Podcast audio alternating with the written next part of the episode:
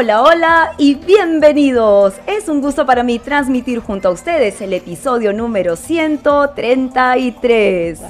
Bienvenidos a Yo Te Escucho, el podcast familiar de psicología, educación y coaching para empoderar a todos los padres y docentes que desean aprender más sobre la vida de sus hijos y sobre el TDAH, escuchando las experiencias vividas que van más allá de la teoría. Cada semana salimos en vivo con un episodio todos los sábados a las 5 de la tarde por Facebook Live y por YouTube Live. Y contaremos con invitados consagrados como el día de hoy, que desde su experiencia compartirán secretos y consejos para todos ustedes. Todo esto y más y mucho más en Yo Te Escucho, tu neuropodcast hecho con cerebro.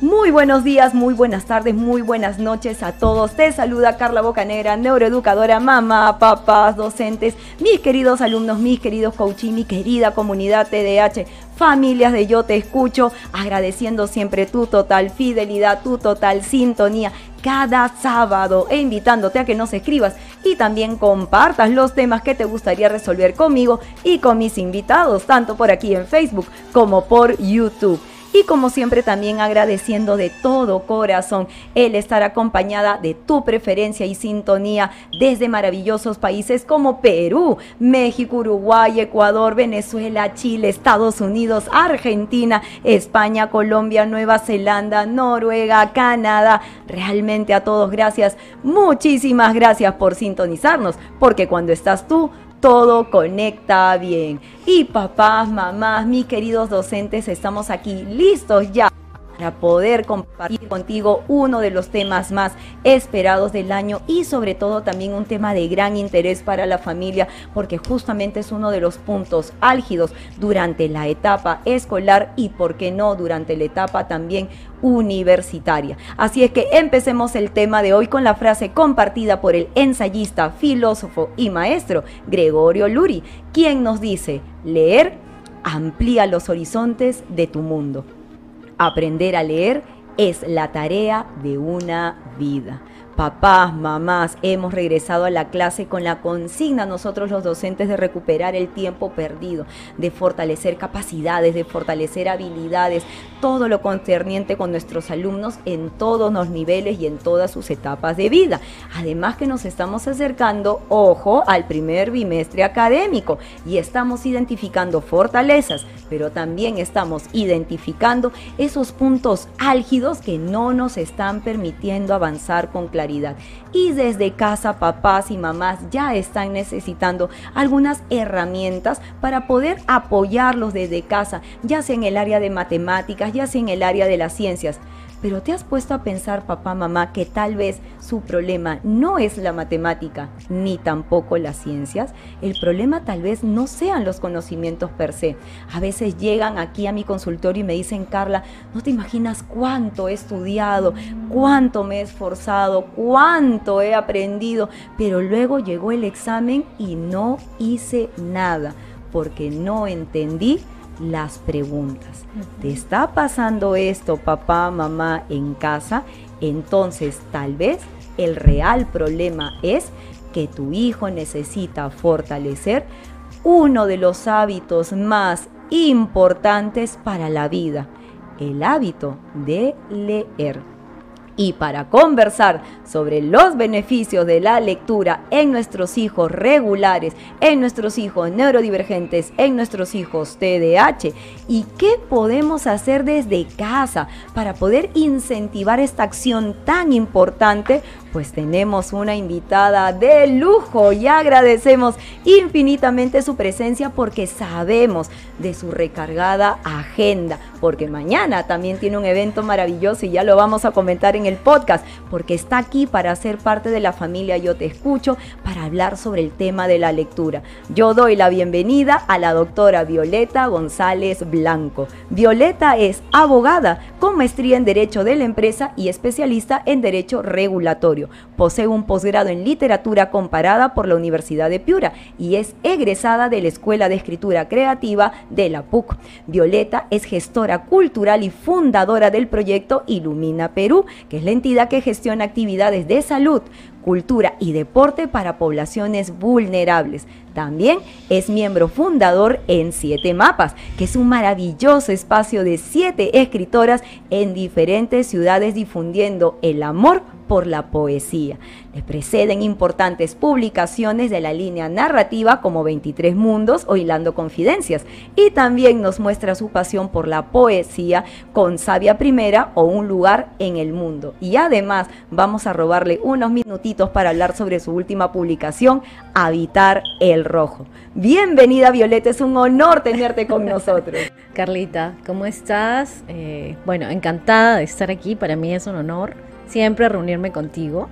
Eh, a través de todos estos años conozco tu trabajo, tu disciplina, todo el amor que le pones a cada proyecto que emprendes. Entonces, el honor es mío. Muchísimas gracias, Violeta. Así es que papá, mamá, comparto este honor con todos ustedes porque ahora que ya conoces nuestro tema, porque vamos a hablar sobre los beneficios justamente de la lectura y para ello necesitábamos compartir este tema con una escritora de lujo. Así es que toma lápiz y papel, participa con nosotros, cuéntanos tu historia. ¿Está sufriendo tu hijo con el plan lector? A leer tal vez omite algunas palabras, no sabes cómo organizar en casa una estrategia que le permita justamente generar lectura en casa, pues aquí te vamos a ayudar, porque acompañaremos tu chat, tus mensajes y tus consultas con una deliciosa tacita de café. Así que si me permiten invitada, voy un ratito con mi cafecito. Y estamos listos entonces, Violeta, papás, mamás, gracias a todos por estar con nosotros y vamos saludando también a quienes ya se van conectando, como por ejemplo Fabio Rosales, muchísimas gracias, estupendo programa, con Matías Herrera, saludos, con Melisa Mercedes Melchor, que nos dice saludos también, muchísimas gracias, cuéntenos desde dónde nos están escribiendo, desde dónde nos están enviando los mensajes para poder también agradecer a nuestros maravillosos países hermanos que nos acompañan porque también la lectura, la literatura, la poesía no tiene fronteras. Y estamos aquí justamente con nuestra invitada especial que nos está demostrando que esto es así. Y estamos también nosotros acompañándote gracias a uno de nuestros auspiciadores más importantes que es Mosimu Lifestyle. Así es que si quieres ambientar tus espacios en casa con aromas que contribuyan en la motivación, la alegría, la calma, la reducción de estrés y el descanso tan necesario en tu hijo TDAH. Pues Mosimu Lifestyle te ofrece ambientadores con diseños exclusivos e importados, cuyos aceites esenciales crearán una atmósfera estimulante o relajante según sea tu objetivo. Visítalos en Facebook e Instagram o comunícate por WhatsApp al 987 956 109 y recibe su mejor orientación. Mosimo Lifestyle, productos y accesorios con estilo para tu día a día. Violeta, estuve tratando de generar justamente parte del contenido de este programa y lo primero que hice fue ir a la RAE. Y la RAE nos define leer como pasar la vista por los signos de una palabra, un texto escrito que nos ayude a interpretar mentalmente lo que nosotros queremos captar o tal vez traducirlos en sonidos. Pero esos son conceptos que, bueno, lo vamos trabajando tal vez en las terapias o en el consultorio. Pero si yo le pudiera preguntar a Violeta, a nuestra escritora, Violeta González, Violeta, ¿qué es para ti leer? Bueno, para mí leer se ha convertido en una actividad que disfruto a solas. Se ha convertido en un espacio que me brinda mucho para mi día a día porque no solamente leo literatura o leo sobre derecho, sobre regulación, en la medida que han crecido mis hijos, también he leído libros de educación con, con Raúl, con mi esposo, el papá de mis hijos. Y entonces desde este ángulo, la, el leer para mí es una de las actividades más importantes de cada día. Y has tomado un puntito muy importante que me gustaría, papá, mamá, poder reforzarlo más no solamente Violeta lees los libros que a ti te gustan o tal vez que sean de tu línea, has llegado a explorar libros que no son de tu tema, pero que también son importantes para ti. Exacto, sí, para la educación de los dos hijos hombres que tenemos, Álvaro ya de 21 años y Matías de 15 años, ¿no? Son obviamente generaciones diferentes a las nuestras. Ellos han crecido ya con el tema de los dispositivos. Si bien es cierto, hemos con Raúl aguantado un poco el dárselos, pero existían, ¿no? Y entonces teníamos que leer acerca de en qué momento ellos debían iniciarse con esto, debíamos leer el tema de conductas en el colegio, debíamos leer inclusive hasta un poco más de inglés porque ellos son bilingües y ese tipo de cosas nos ha pasado explorando en diferentes temas para apoyar en el crecimiento, la educación de cada uno de ellos. Y creo que eso es algo muy importante, Violeta, resaltar porque todavía tenemos muchos chicos que se le dificultan a veces mucho el tema del plan lector por el solo hecho de que no están leyendo algo que les gusta, ¿no? Y eso los limita bastante y creo que la sugerencia que nos estás brindando de que va a llegar un momento en que ellos sí se van a dar cuenta que tienen que leer de todo un poco va a ser importante para ellos como un objetivo. Sí, totalmente. Eh, nosotros hemos tenido la suerte de poder acompañarlos, eh, por ejemplo, enseñarles a leer muy pequeños y es algo que hemos disfrutado mucho en familia, ¿no? Cada noche nos íbamos a leer juntos, los fines de semana leíamos juntos y ellos dos han aprendido a leer con nosotros. De hecho, cuando les pedí que me compartan algo, ambos me, me dieron cada uno un libro. Álvaro aprendió con este, que es uno de sus favoritos, y guarda Rino el Pericodrilo, una colección que salió del comercio. Y Matías con Cuida a los amigos. Los dos recuerdan que son los primeros libros con los que ellos ya leyeron solos a los cuatro años. Entonces, Violeta, tú ya nos estás adelantando que uno de los puntos, una de las claves que nosotros debemos de considerar como familia es que para que nuestros hijos adquieran el hábito de la lectura y que eso los va a beneficiar para más adelante, es que papá y mamá tienen que organizarse para compartir con ellos tiempos en, tiempo en casa para leer. Sí, definitivamente. Eh, yo tengo la suerte de haber aprendido a leer porque mi madre me enseñó a leer, también a los cuatro años, y es algo que yo quería compartir con, con mis hijos. Eh, y separábamos diariamente, era como un ritual el, baño, el lonche, la cena y la hora de acostarse leyendo. Entonces, hoy que conversaba con ellos, porque lo pensé, ¿no? ¿Qué recuerdan ellos acerca de estos momentos? Y es eso, sí, irse a leer eh, acompañados y terminar el día con un libro. Y qué bonito, Violeta, lo que mencionas, porque papá, mamá, si algo venimos trabajando mucho en el podcast y Violeta ha tocado algo que, que seguramente eh, le va a causar también bastante sensación, es el tema de la neuroeducación. Y algo que Violeta acaba de mencionar es el tema de cuán importantes son esos rituales y esas rutinas para ir trabajando. Por ejemplo, Violeta ya te demostró desde casa que ella tenía un ritual para la noche y que esto se va a repetir de manera constante. Y eso es lo que nosotros queremos justamente jalar desde el podcast, que veas que el tema de la lectura no es solamente cuántos libros voy a leer, sino cómo me planifico yo desde casa, cómo me organizo con mis hijos, cómo voy estructurando una vida para que justamente este amor por la lectura se vaya dando y estos hábitos también impactan en otras, en otros ambientes importantes para nuestros hijos. Sí, sí, definitivamente nosotros como padres hablamos con ellos por ejemplo, cuando nos han contado de las tareas, pero muchas tareas, o por qué voy a hacer tal tarea, y Raúl y yo siempre hemos tenido el mismo mensaje, es para crearte un hábito, para eso son las tareas, para que tú después cuando enfrentes una universidad, salgas a hacer otros estudios, no te cueste este hábito del estudio, ¿no? Entonces, siempre se lo hemos planteado como algo más sencillo. Por ejemplo, yo les enseñé a leer y Raúl les enseñó todo el tema de los números, las matemáticas, de una manera muy lúdica. Entonces, para ellos no ha sido un estrés, ¿no? Ese lado de, del aprendizaje, sino siempre ha sido como muy jugando y bueno, de hecho los dos eh, han, han crecido con esto de manera más sencilla, no se ha hecho un mundo ese tema, ¿no? Y qué bueno, Violeta, porque realmente el objetivo del podcast el día de hoy, papá, mamá, como ya lo comentamos también en las publicidades que Violeta justamente diseñó para nosotros, mañana es el Día Mundial del Libro, de la lectura, de este amor y la pasión por la lectura. Y por eso, más allá de simplemente redundar y volver a tocar acerca de... Eh, cuáles son las dificultades de, un chico TDAH con respecto a la lectura, es más bien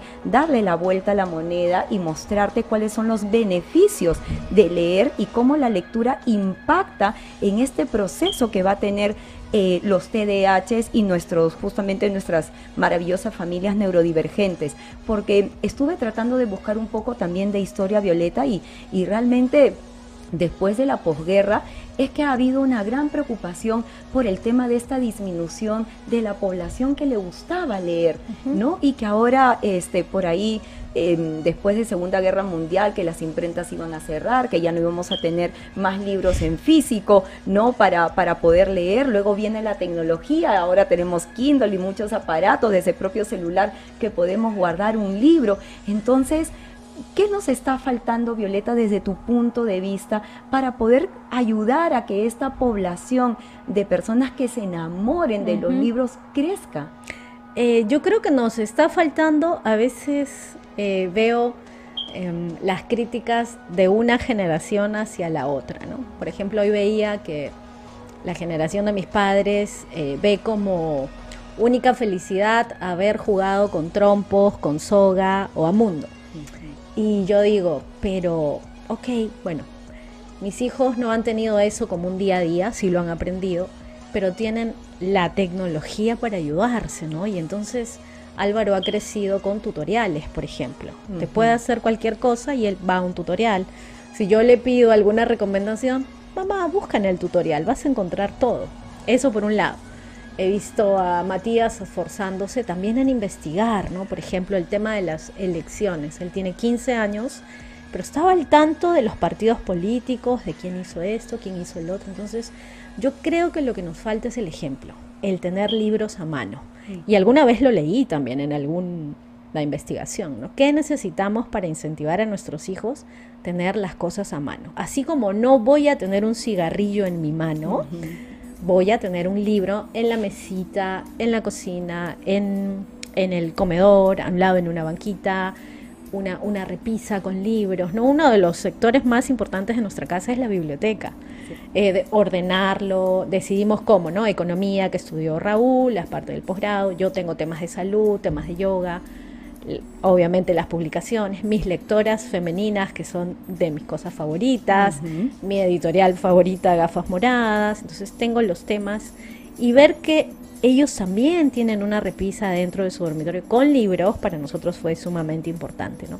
Más que un televisor, que en mi casa no hay televisores en las habitaciones, hay libros. Y yo creo que es esto, tener las cosas a mano, definitivamente, porque les va a provocar nos van a ver y les va a provocar una actividad. Si nos ven disfrutando de algo, ellos también van a querer disfrutar de lo mismo. Y creo que ese es otro punto, Violeta, que tocas dentro de los procesos de neuroeducación, porque educar con el ejemplo es un, es un factor, papá, mamá, fundamental. Si te sigues preguntando qué falta en mi casa para poder incentivar justamente que mi hijo lea, pues te cuento que el secreto es que te vea leer. Sí, Entonces, ese es el otro punto. Las neuronas espejos se van a conectar aquí porque justamente van a ver que papá y mamá están leyendo y por eso es que van a ser mi amor por la lectura, porque tus hijos van a ver que siempre hay tiempo para leer. Sí. Y Violeta, justamente nos estabas comentando también acerca de Ilumina Perú, que están con algunos proyectos muy orientados hacia diferentes aspectos sociales, culturales.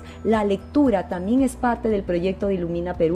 Sí, de hecho, eh, en temas de salud tenemos la difusión del yoga con poblaciones vulnerables. Actualmente nos eh, mantenemos en Sarcil, que es el centro de rehabilitación de ciegos. Les enseñamos eh, yoga, hemos regresado a la presencialidad y se ha mantenido un grupo eh, online también porque se han podido unir con la pandemia personas que viven en provincias. Eso por un lado, ¿no? ayudamos en organización de actividades deportivas para también poblaciones vulnerables y la lectura es un punto que continúa. Tenemos un proyecto que justo la semana que sigue vamos a tener una reunión con una asociación que apoya temas de arte en personas con diversidades. Entonces queremos ahí impulsar un proyecto de lectura para este grupo de personas. Se vienen los estímulos del Ministerio de Cultura. Mm. Queremos presentar también un proyecto para poder tener acceso a más personas con esto que nosotros experimentamos diariamente. Y papá, mamá, por eso es que quédate con nosotros hasta el final del podcast para que tú puedas saber exactamente dónde podemos ubicar a Violeta, dónde podemos encontrar este grupo, porque si tú quieres desde ya poder tener estrategias, creo que ir, estar y vivir justamente como lo hace el grupo Ilumina, creo que te va a ayudar muchísimo para que esa vivencia la puedas trasladar a casa y eso te ayude bastante en el proceso porque realmente papá, si nosotros queremos mirar neurociencia como tal, entonces lectura es un tema transversal. ¿Y por qué transversal? Porque no solamente lo necesitamos para poder trabajar en las lecturas que podemos, como Violeta nos comenta, trabajar en casa, sino porque como lo dijimos al inicio del podcast, matemática, comunicación, historia, geografía, libros que le dejan, plan lector, los exámenes, las tareas, ese sufrimiento que tu hijo puede tener durante este proceso de aprendizaje, justamente se da porque no hay este trabajo y este hábito de la lectura. Entonces, los chicos pueden tener problemas matemáticos, pero no necesariamente necesariamente por el problema per se, sino por el la falta de hábito de leer. Y Violeta, si entonces me voy hacia esa línea, yo te pregunto, ¿cómo has hecho tú para desarrollar este proceso de lectura en la vida, o sea, para ser esa escritora que inspira. Justo hablábamos con Violeta hace un ratito antes de iniciar el podcast. ¿Cómo haces tú para decir, este es el momento de escribir, que creo que ese es el punto álgido cuando tenemos a los hijos en casa que tienen que empezar a hacer tareas de redacción, tareas de los ensayos, tareas de las monografías, tareas de escribir. ¿Cómo hago, Violeta, para que mi hijo se siente y diga, este es el momento de escribir? ¿Qué necesita para que ese momento sublime llegue? Bueno, con respecto al hijo, eh, en la experiencia que tenemos es darle ese espacio donde pueda hacer sus actividades de manera tranquila, ¿no? Si bien es cierto, hemos siempre querido estimularlos, un poco de deporte, el estudio, que es importante, también les hemos eh, dejado elegir cosas que ellos disfruten, como por ejemplo la música. Ambos aman la música y soy de las convencidas que también hay unos conectores especiales con el tema de tocar un instrumento, ¿no? Yo los veo, los escucho tocando un instrumento y a veces no es que tengan una presentación, un recital, sino que ellos me comentan, tenía un trabajo que hacer y decidí tocar un poco para concentrarme. Entonces yo creo que esos momentos donde ellos aprendan a elegir, si bien es cierto, no es que seamos sus amigos y que ellos mm. tomen las decisiones, claro, de acuerdo a cada edad, pero sí, ¿no? Que por ejemplo, cuando son chicos, enseñarles cómo va la ropa, pero va a llegar un momento en que ellos te digan, este color ya no me gusta, ya no quiero tal cosa, ok, bueno, vamos a elegir o te propongo. Y entonces yo creo que con eh, el tema de la, de la educación, qué importante es que ellos elijan también, ¿no? Eso, básicamente. Porque justamente papá, mamá, algo que vamos a jalar un poquito en unas preguntas adicionales, ese es el tema de la flexibilidad, ¿no? El sentarlos con rigidez a la mesa y decirles, ya, ponte a escribir, creo que no está funcionando mucho. creo que es importante que primero se inspiren, primero trabajen, tal vez papá, mamá, si yo me estoy dando cuenta que mi hijo no es de los que van a escribir a la primera, entonces tal vez enseñarle de ese tema de las prioridades, por qué tarea voy a empezar, tratar de ver si realmente le conviene empezar con un tema que sí lo inspire mucho más y eso lo ayude para que la escritura o la tarea de escribir sea el siguiente paso sin dejarla de lado. Y justamente como hablaste hace un momentito, Violeta, y yo lo quería jalar, la neurociencia justamente nos enseña que nuestros cinco sentidos vienen a ser aquellos que nos ayudan a percibir el ambiente, las sensaciones, los aromas, los colores, y hemos aprendido por la neuroeducación que los sentidos son la puerta para todo nuestro proceso de aprendizaje. En el caso de la escritura y en el caso justamente de el trabajar también con la lectura, ¿hay algún sentido que sea más importante que otro? Eh, Dentro de tu experiencia, algo que te haya estimulado y hayas dicho, aquí impacto. Eh, bueno, en, en cuestión de sentidos, yo experimento que lo más importante es ir, por ejemplo, en este trabajo de escribir hacia lo que tenemos dentro, hacia lo que tiene cada uno dentro, ¿no? Creo que, y como les digo a mis hijos, no mentirnos debe ser como una ley, ¿no? Porque creo que mentirse a uno mismo, algo como peor que eso que puede haber de mentirte a ti mismo, ¿no? Y entonces, en tanto seas honesto con lo que tienes, con el material que tienes, y también quieras compartirlo, si es que es alguna escritura, digamos, de un poema, ¿no? Dicen que los, los poetas, los narradores, siempre tienen material propio. Entonces, ¿cuánto también quieres compartir de ello, ¿no? Creo que cuando escriben acerca de una tarea eh, es importante investigar siempre. Y yo agradezco eso al colegio, lo tengo que mencionar, porque sí desarrollan un hábito de investigación, donde los chicos van a ir a fuentes, van a ir a buscar sus herramientas, van a ir a buscar un libro, un link, un ensayo, un estudio eh, que además sea fidedigno, ¿no? Porque ellos mismos me dicen, ten cuidado de dónde has sacado ese estudio. Y entonces qué importante que tengan todo esto, que sepan eh, a qué acudir, que sepan tener la confianza también de pedirnos ayuda, ¿no? Eso me parece valiosísimo. Papá, no puedo con esto, me ayudas. Mamá, esto no entendí. Hoy que conversaba con Matías acerca de la lectura, me dijo, me está costando.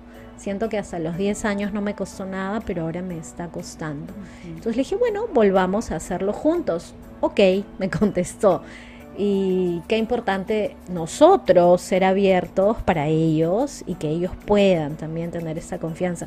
Algo que me enseñó una persona que conocemos las dos es Karim León, que es psicóloga de colegios. Eh, y ella me dijo, cuando haya algo que te digan los chicos, no te sorprendas, no levantes una pestaña, que ellos sientan que te pueden contar algo. Creo que esto es, para mí eso fue una lección de vida en, dos líneas.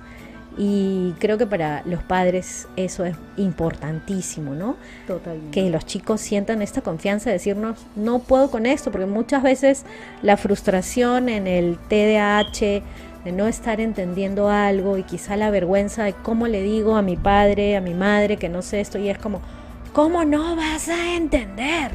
Y es bueno, hijo, no estás entendiendo, ¿cómo te ayudamos? ¿no? ¿Qué puedo hacer para ayudarte? Que busco cosas, tú puedes proponernos algo, ¿qué te gustaría? Me parece eh, que nos puede ayudar muchísimo como papás. Y ahí mencionas algo, Violeta, también sumamente importante, que cuando nuestros hijos nos dan ese acercamiento, nosotros como padres ya también hemos estado desarrollando durante todos estos años esta lectura, ¿no? De saber qué les gusta, cómo les gusta, por dónde irían, ¿no? Eh, si prefieren hacerlo de manera oral o luego de manera escrita o si es viceversa. Y ahí es donde hablamos, papá, acerca de la neuroeducación para padres cuán importante es que Violeta nos comenta, damos esa apertura a nuestros hijos porque nuestros hijos vienen y saben, mamá sabe cómo puedo ingresar mejor a leer. Mamá sabe qué truquito me va a ayudar para leer y compartirlo y hacerlo evidente durante el proceso de la enseñanza. Papá, mamá, eso es oro, es fundamental. Y justamente nos comenta Melisa Mercedes, mi hijo tiene todas esas dificultades con la lectura. A veces organizarse o planificarse o a veces el inspirarse, ¿no? Entonces, ¿qué le podemos comentar a Melisa, por ejemplo, si nosotros estamos siendo conscientes, Violeta, que tenemos, que tenemos un hijo que justamente presenta dificultades con la lectura? ¿Cuál sería tu primer abordaje? Eh, mi primer abordaje sería acompañarlo y generarle una motivación presentarle, hoy en día estaba leyendo que hay em, páginas que incluso tienen apoyo para chicos con TDAH. Eh, copié por aquí el link. Eh, por ejemplo, que les cambia de color cada página. Eso me pareció interesantísimo, ¿no? Porque ellos también van por mucho por el tema visual y todo pasa muy rápido con un chico eh, con estas características. Entonces, leen una página, por ejemplo, en blanco y negro, y la segunda página ya está en amarillo. Entonces es como atractivo nuevamente para él coger esta nueva página y otro tema también, hay otro, hay otra página que les mide el tiempo, porque ellos necesitan más tiempo. Eh, por ejemplo, cinco líneas que comprendiste, luego avanzo con cinco líneas más, ¿no? O se les quita una palabra y entonces ellos tienen que agregar la palabra para que haya un conector y un sentido a su lectura. Creo que la motivación con estos chicos y con todos en general es muy importante, ¿no? ¿Qué me gusta leer? ¿Qué voy a, qué voy a leer? ¿Cómo regreso o inicio el hábito de mi lectura? Así es, Violeta, porque justamente uno de los puntos que a veces eh, tenemos cuando conversamos con las familias es, Carla, yo llego cansado, eh, llego frustrado, eh, estoy todo el día afuera y de repente mi hijo me sorprende con la tarea que tiene que leer, ¿no? Y que tiene que escribir y que tiene que hacer un ensayo de 80 páginas, ¿no? Y de repente yo no estoy con ese, con ese humor, ¿no? Entonces ese consejo que brindas tú de acogimiento y que generes esta motivación hacia nuestros chicos y sobre todo papá, mamá, recordando que nuestros TDAH no tienen esa motivación, esa automotivación depende dependen de ti, dependen de ti para poder salir adelante, dependen de ti para poder generar ese proceso. Y Violeta, entonces yo te jalo justamente un punto interesante hablando de procesos. Vamos a ver qué nos dice Violeta como escritora. Violeta, ¿es verdad que el principal superpoder que puede tener la lectura es la creatividad?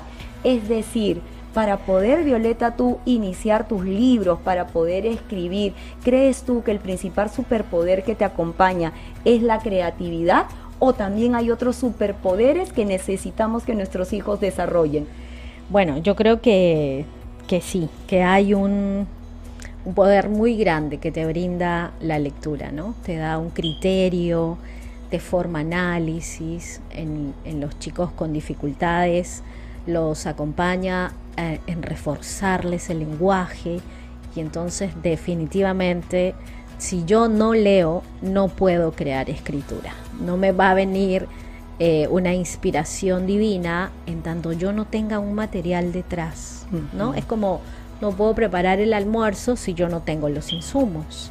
¿Cómo pretendo preparar un estofado que tanto me gusta si no está la zanahoria, la cebolla, el ajo? Entonces definitivamente debe haber aquí mis insumos de lectura. Hoy en día contamos con muchos, eh, muchas maneras de leer en físico, en virtual, en páginas. No quiero que se me vaya. La página esta de ayuda es Catamots. Catamots Lectura con K, termina con Z.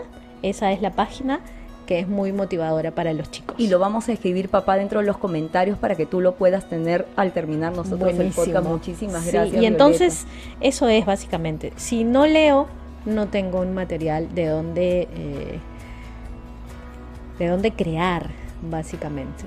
Y por ejemplo, para tus, para tus poemas, para los libros, también la creatividad fue algo que te acompañó ¿Y, cómo la consigues? ¿En qué momento? ¿Hay algún momento particular, por ejemplo, de la mañana, la tarde, la noche? Eh, para, para la escritura yo primero hice narrativa eh, y ya tenía, siento, siempre lo cuento, que tenía una deuda con la literatura.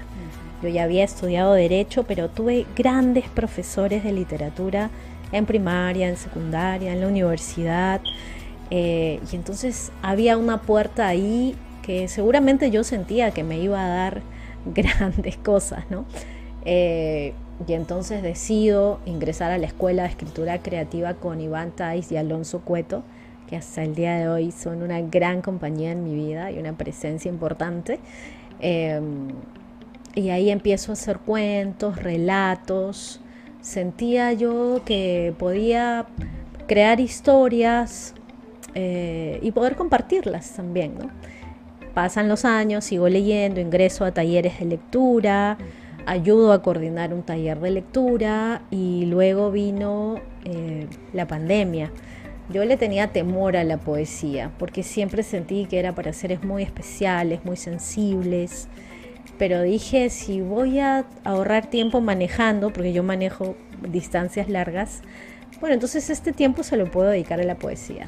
Y es ahí que abro esa puertita de la poesía, busco talleres eh, para aprender a leer poesía y luego me atreví a un taller para hacer escritura de poesía con Rosela y Paolo, que es una gran poeta peruana. Y luego ya no paré de abrir las puertas hasta que decidí escribir y fue con la misma Rosela a quien yo acudí a presentarle mis poemas. Le gustaron algunos, otros no, los corrigió con mucho amor. Me sugirió esto debe ir por aquí, esto debe ir por allá. Y entonces, bueno, me había mostrado un camino eh, y seguí por ahí. Eh, llamé a una amiga que es fundadora y editora de la editorial feminista Gafas Moradas. Revisó mi proyecto y le gustó. Me dijo, sí, ok, vamos. Y era como que, ¿qué está pasando? Compartida yo con Raúl, con Álvaro y Matías y ellos muy alegres, ¿no? Yo escribo tarde. Después que he cumplido el rol de mamá, esposa, trabajadora, eh, dirigir los proyectos que salgan, unir cosas, aliados, qué sé yo, cierro todo, como que siento que ya cumplí con todo y es mi momento, tarde. Eh, pero durante el día, desde que entreno, que hoy hace tres años estoy pedaleando bicicleta, desde que yo me subo a la bicicleta después de haber meditado, ya sé lo que quiero escribir, a veces mientras tomo agua me estoy dejando una nota de voz, regreso a la casa, tengo cuadernos por todos lados, anoto y voy armando así, no sé, se me ocurre ahora como un, una coquedama, ¿no? Que son estas bolas de plantas japonesas que arman el abono, la tierra. Siento que así voy armando algo hasta escribirlo y luego viene la poda también, porque no es que la, a la primera que escribas te salió algo que te guste, ¿no? Sino que vas cambiando algunas palabras, los versos, vas cambiando incluso eh, el orden en que has puesto. A veces dices, no, esto mejor abro con esto y esto para mi cierre, ¿no? Eh, ese es mi proceso de escritura. Y qué interesante, Violeta, porque entonces yo hago un resumen de justamente toda la estructura que has necesitado y has hablado de aspectos fundamentales como por ejemplo la lluvia de ideas. Cuando tú hablas acerca de poner tus notas en todos lados, imagino a mis chicos llenándose de lluvia de ideas y entonces cuán importante es eso porque para los TDAH organizar nuestras ideas es una locura, ¿no? Y nos llenamos de, mucha información que no podemos estructurar y, Violeta te comenta que ella como escritora llega momentos en donde te dice, no, esto me va mejor arriba o va mejor abajo, es decir, este planteamiento y esta organización es un proceso que va tomando tiempo y se va organizando y va trabajando. Entonces tu lluvia de ideas es tu primera pauta. Sí, definitivamente, y es una lluvia que sucede durante todo el día, no es que solamente un momentito, ¿no? Sino durante todo el día y ya te digo, voy como alimentando diferentes partes, eh, lo que tenga a mano en ese momento, a veces hasta manejando, por eso es que aprendí a enviarme notas de voz, porque si estoy manejando obviamente no puedo escribir, pero sucede durante varias horas, a veces puede suceder durante varios días también, hasta que me siento a a recoger y armar todo, pueden pasar varios días. Y algo que a veces nos, mm, tú lo acabas de comentar también y lo jalo porque es una interrogante de muchas familias, tengan o no a veces TDAH, tenemos chicos a veces con velocidad de procesamiento lento, que vemos que uno de los puntos álgidos es el poco vocabulario. A veces los chicos están redactando ensayos, monografías o simplemente párrafos y de repente no nos brindan más información en un examen o no pueden completar un párrafo más porque el vocabulario se les acabó. Es como un pequeño diccionario. ¿Cómo has hecho tú para poder incrementar vocabulario, para poder eh, colocar, eh, generar las frases, ¿no? Eh, justamente en la poesía, que es algo que, requiere pues un talento maravilloso para, para conectarlos. ¿Cómo has hecho tú para poder incrementar ese vocabulario? Bueno, yo en esta suerte que te cuento, Carlita, de haber tenido primero una madre que me enseña a leer muy pequeña, luego profesoras muy buenas en lengua, literatura, profesores, incluso uno de ellos en la universidad, eh, me enseñaron a leer con el diccionario de sinónimos y antónimos. Papá, no te vas a poder escapar porque ahora sí salió otro punto álgido que creo, Violeta, me, vas a acompañar en el proceso y es, papá, el uso del diccionario. Hoy en día los chicos quieren los traductores de Google Translator y de repente no quieren usar los diccionarios de sinónimos, antónimos y cuán importante es ese libro que no pasa de moda, que tiene que ser un más en tu biblioteca, que tiene que ser un punto en la mesa de tu hijo, la importancia del diccionario. Sí, nosotros contamos con diccionario de economía, diccionario de finanzas, diccionario de lengua y literatura, diccionario de derecho, porque claro, son las cosas que nosotros hemos ido eligiendo, ¿no? Diccionario en regulación, en especialidad de inglés, por ejemplo, pero claro, ya estoy develando mi edad también. Pero hoy en día, por ejemplo, leo en Kindle y si tú no entiendes una palabra, inmediatamente la pones en sombra y te sale el diccionario al lado de qué está significando, ¿no? Entonces creo que ya no vamos al, diccionario físico, eh, pero sí lo tenemos a mano. Y, los chicos, ¿no? Que cuentan con sus dispositivos o están trabajando con los programas en la computadora, en un segundo van a ir a un diccionario los chicos así como van en un segundo a los juegos y ganan puntos y no pueden detenerse porque están jugando un segundo y te dicen, ok, bueno, con esa misma rapidez ve a un diccionario para que puedas entender lo que estás viendo, definitivamente. Y eso es totalmente valioso, papá, mamá, porque a veces también nos pasa en el colegio que los chicos nos dicen, Carla, ¿cuál es el sinónimo de esta palabra? Y les digo, no, abre tu diccionario. Totalmente. No se lo facilites, haz que ellos los busquen, genera ese proceso cognitivo, haz que generen su propio aprendizaje, ayúdalos porque si tú le facilitas esa información, entonces no lo estamos ayudando en esto justamente que queremos, que es el hábito de la lectura, porque el hábito de la lectura, como como creo que ya te está dando Violeta, no es solo leer. El hábito de la lectura es leer, comprender, tener un diccionario al lado, tener este proceso, generar este aprendizaje de la manera más autónoma posible. Y justamente Violeta nos comenta por aquí, eh, Sofía, a mí me encanta leer de todos los temas posibles y a mi hijo también. Qué maravilla. Entonces, realmente Violeta, con el ejemplo como lo estás demostrando, papás, mamás y nosotros generamos el hábito de la lectura, pues nuestros hijos nos van a acompañar. Y Violeta, hablando de la lectura, justamente Habitar en Rojo es el libro, creo que si no es tu libro bandera, yo creo que sí es tu libro bandera. Y estuve viendo en una de sus entrevistas que justamente nace por las hojas rojas de Bugambillas, sí. que justamente te inspiraron, fueron tu inspiración y que es un libro que aborda tus miedos, que aborda también el tema de la incertidumbre. Es decir, tocaste un tema en un momento y en una coyuntura también importante. Sí, sí, es un, es un poemario que está lleno de emociones y de validación. Para mí la escritura femenina es muy importante. Descubrí, por ejemplo, que, sin ir muy lejos, en las guerras eh, nuestros escritores hablan de trofeos de guerra, pero no hablan de enfermeras que sufrieron maltrato. Y es en la escritura femenina donde yo descubrí todo esto, ¿no? También, eh, o por ejemplo, un monólogo interior con Virginia Woolf. ¿Qué hay dentro? ¿Qué quiero compartir? Soy una mujer que no puede acceder a la universidad mientras mis hermanos sí. Entonces es una época, estoy hablando de hace 100 años, eh, donde ella se alimenta cogiendo los libros de la biblioteca de sus hermanos o de su padre. Y es ahí que se vuelve escritora. Pero además quiere dar este ejemplo a las mujeres de hagamos, escribamos, que nada nos limite. Nuestra mente no puede tener cerraduras. ¿Y cómo no inspirarte en una mujer así? Luego viene Clarice Lispector, más cerca, eh, ella vivió en Brasil, que te dice las emociones son válidas, sentir un día hartazgo es válido, mujeres.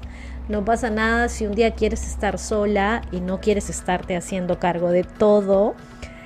caramba, estas dos mujeres para mí son importantes, gran influencia Luego María Emilia Cornejo, una poeta peruana de los 70 que habla de su cuerpo. Y así fui alimentándome de Victoria Santa Cruz a través de la música, del ritmo, de qué hay dentro también, que hay un bailarín interior y que yo dejo salir a mi bailarín interior.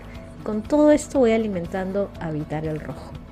Y qué, qué emocionante y qué apasionante realmente, Violeta, porque Creo que a veces justamente por este no hábito de leer nos perdemos tanta información de historia, tanta información de nuestra línea femenina y creo que hoy papá, mamá que sabes cómo está nuestra sociedad, creo que vale la pena realmente volver a retomar estos puntos tan importantes para poder valorar a la mujer, revalorar a la mujer, ser ejemplo para nuestras hijas, ser ejemplo para nuestros hijos y habitar en rojo realmente nos lleva hacia ese punto y nos hace recordar las bases fundamentales que nosotros como mujeres debemos tener. Por eso es que la lectura también influye muchísimo en este proceso de aprendizaje personal para nosotras como mujeres y para nuestras hijas.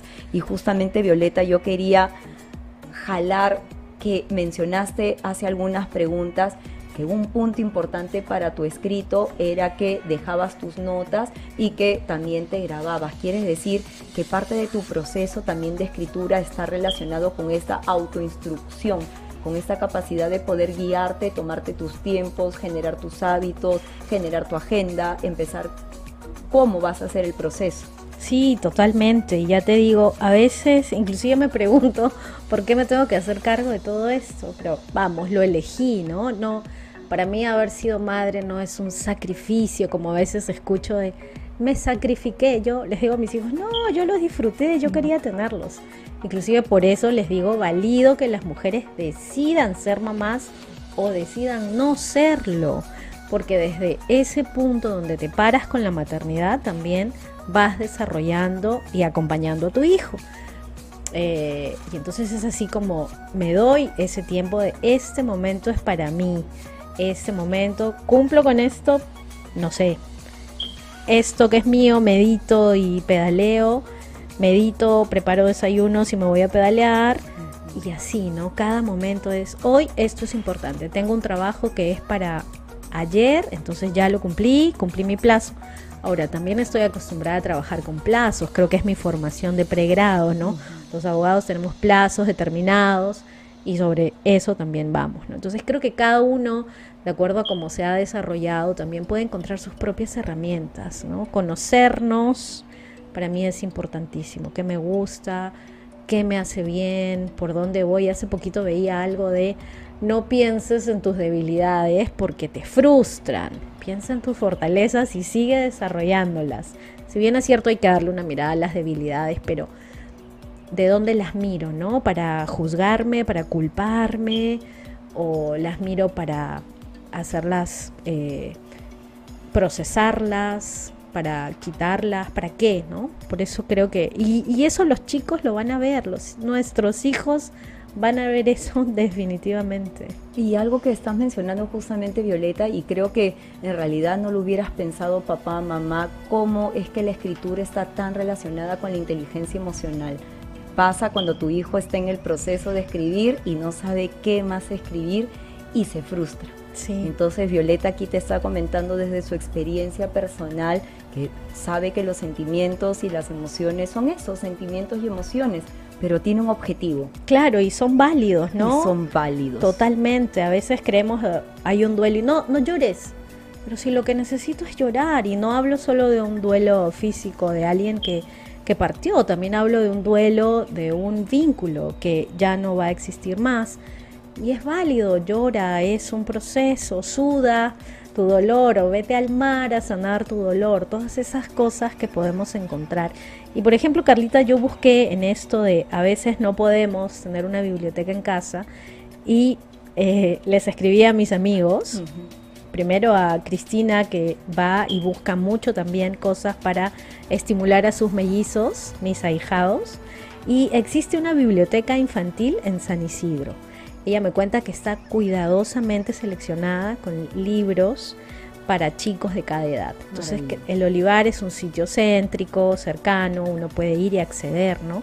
Luego está la Biblioteca Nacional, tiene su sala de usuario también, con lecturas infantiles y juveniles. Entonces, nada más se presentan como usuarios y pueden acceder. Me parece importante cambiarle a los chicos el ambiente también, ¿no? Estimularlos a través de algo nuevo. Como tú me mencionabas temprano, salí de la oficina y vino la inspiración. Le conté sobre mi ponencia de hoy. Salí de la oficina y me inspiré. Y realmente, papá, mamá, si tienes la oportunidad, toma lápiz y papel para que vayas anotando, porque sí es importante y es parte de uno de los juegos de ping-pong que vamos a trabajar justamente con Violeta acerca de los ambientes. Cuán estimulado o cuán diferente para generar esta creatividad. Exacto, sí. Eh, Delfina es la que me dio el, dato de la Biblioteca Nacional. Delfi eh, trabaja en la Biblioteca Nacional y mi amigo Jaime Cabrera, él está en la Casa de la Literatura, hay una sala que se llama Cota Carvalho, inclusive tiene préstamos para domicilio. Eh, la, Casa de la Literatura hermosa está detrás del Palacio de Justicia en el centro de Lima, súper accesible para poder ir, asistir, darse una vuelta que es una arquitectura maravillosa. Y claro, cambiarle a los chicos como decíamos hace un momento, de ambiente, ¿no? ¿Cuántas cosas los pueden estimular a los chicos? Así es, y por eso papá, mamá, me gustaría jugar un poquito con Violeta para ver en un poquito de frases de ping-pong, a veces algunas frases que como padres eh, usamos o a veces algunas acciones que nosotros hacemos en casa y vamos a ver si es que esas acciones que tal vez tú estás haciendo serán o no las correctas o serán o no las que ayuden al proceso justamente de la lectura.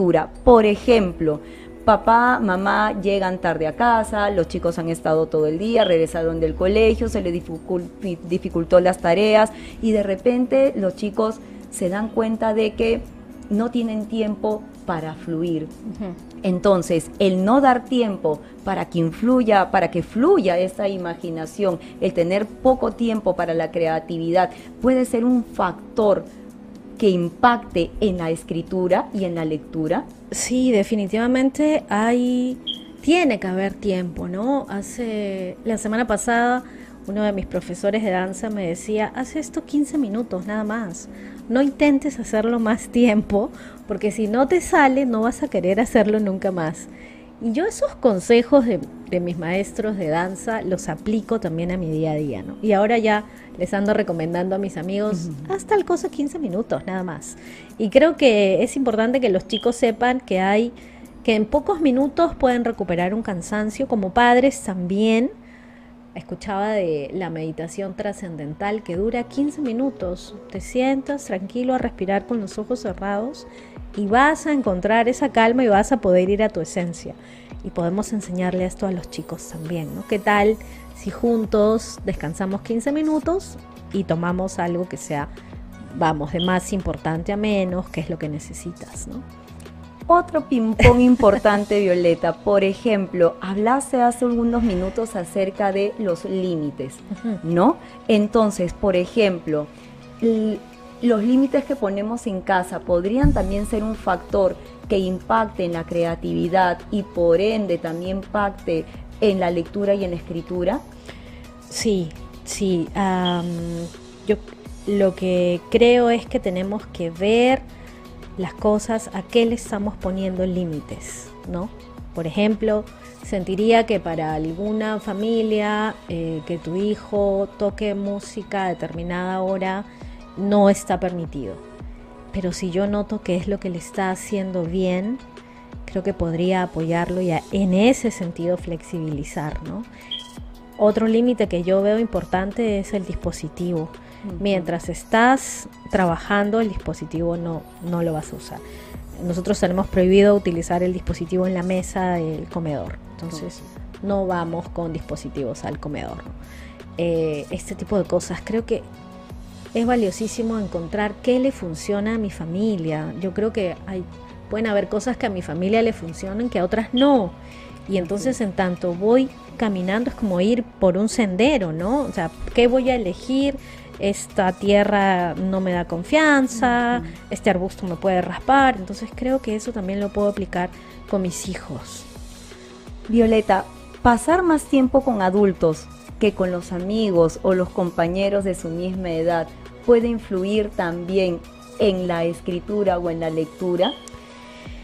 Pasar más tiempo con adultos creo que depende si va a ser un buen tiempo con los adultos, ¿no? Hace días saqué a Cal, que es mi hijo peludo de cuatro patas al parque, y me, me crucé con dos madres. Una de ellas con un se detuvo a mirar al perro con su hijito, porque su hijito amaba a los perros, y me contó, él los ama, lo quiere agarrar, no le va a morder, no, no le va a morder. Intercambiamos palabras.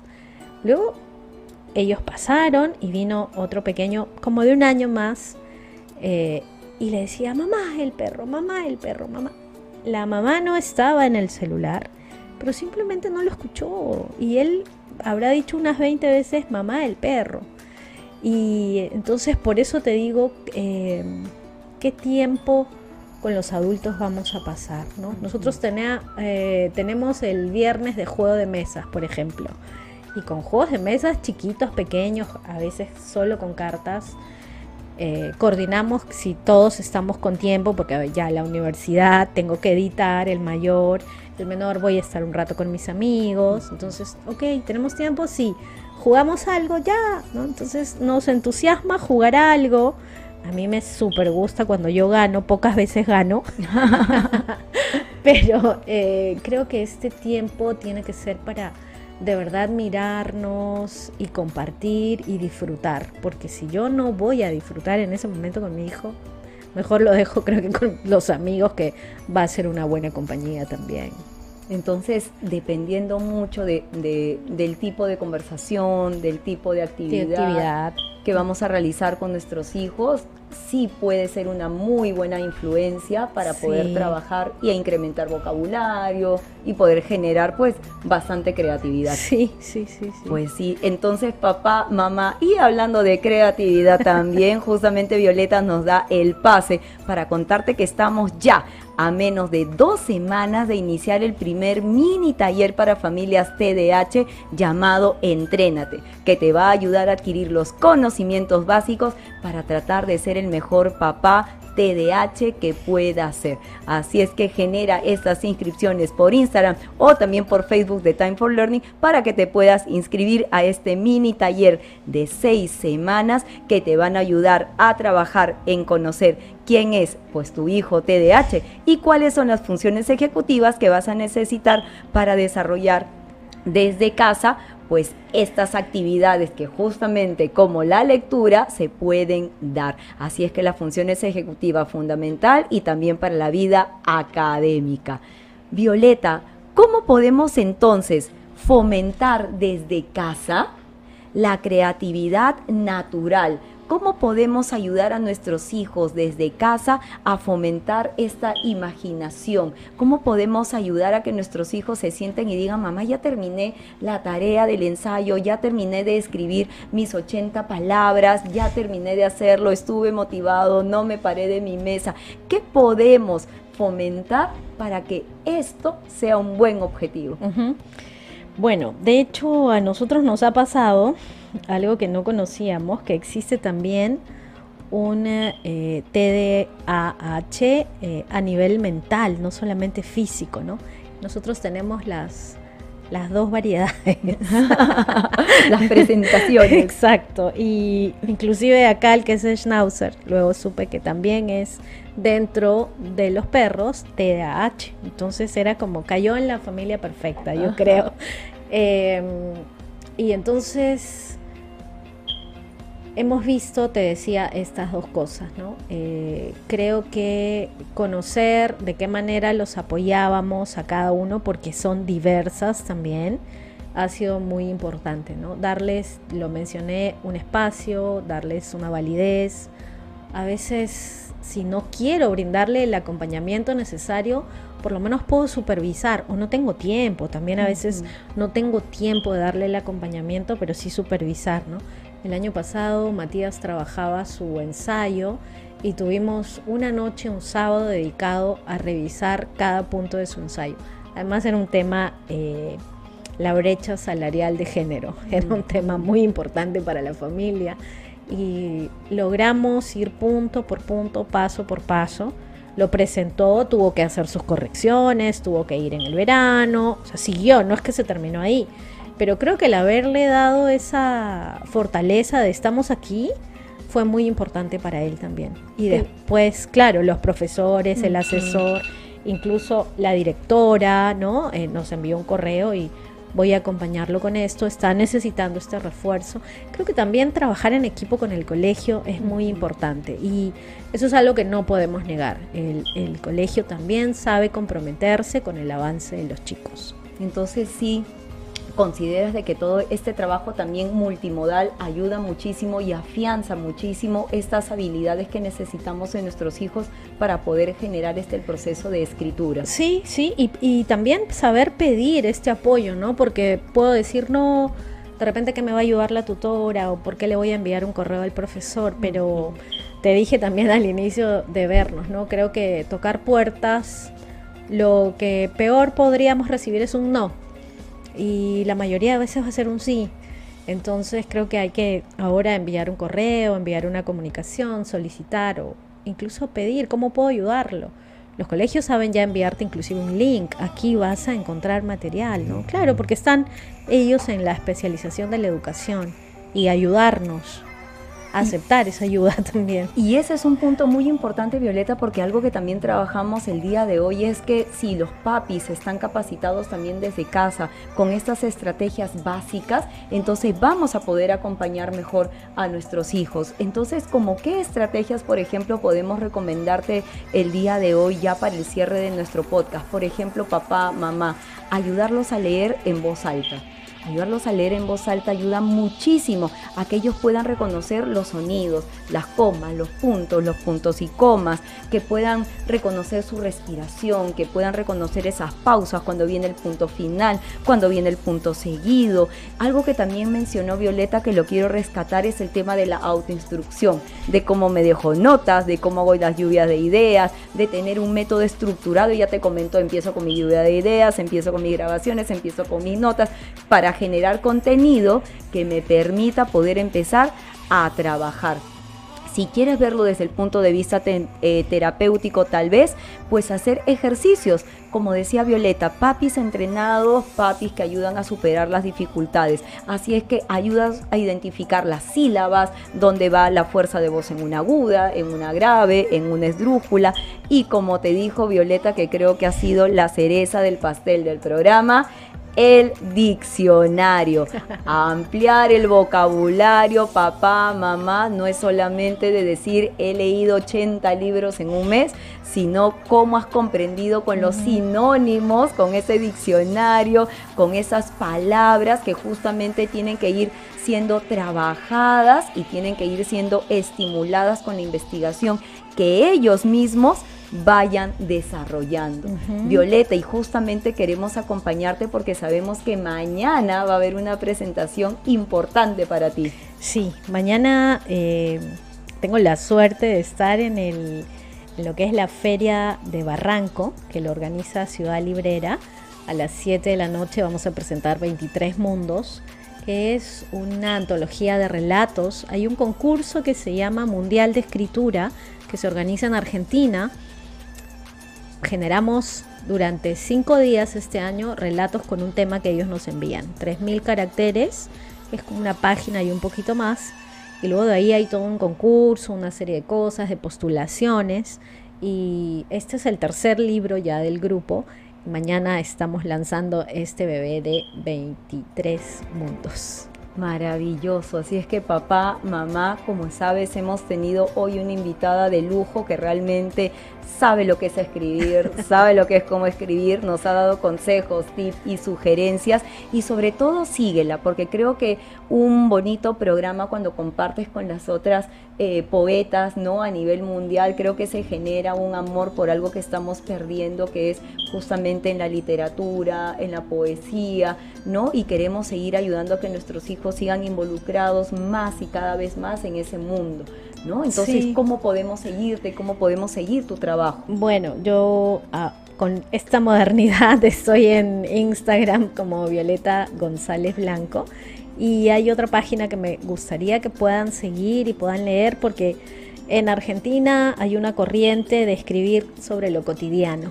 Entonces ya no es que vamos a encontrar algo barroco con palabras lejanas que no entendemos, sino algo del día a día y es siete mapas guion bajo poesía. Estas siete mujeres que nos hemos reunido con clases virtuales, no nos conocemos aún, queremos conocernos personalmente, pero que generamos esta página, nos reunimos para, para prepararla, curamos qué cosa vamos a presentar durante la semana, es un poema al día eh, y ya vamos a cumplir tres meses. Y así es que también pueden seguir, si es que quieren leer algo de poesía de lo cotidiano, a siete mapas guion bajo poesía. Gracias, muchísimas gracias Violeta. Si es que papá, mamá, ya sabes, si sabes que tienes un hijo que está en esta línea literaria, en esta línea de la poesía, sabes que aquí tenemos a Violeta González Blanco que nos va a poder inspirar con todo su proceso, con todo su crecimiento y sobre todo síguela porque realmente sus poemarios, sus libros, su narrativa es totalmente interesante. Y si eres de esta línea feminista que justamente quiere revalorar a la mujer, pues claro que vas a estar con nosotros aquí en estos momentos de lectura para poder ayudar a tus hijos en casa.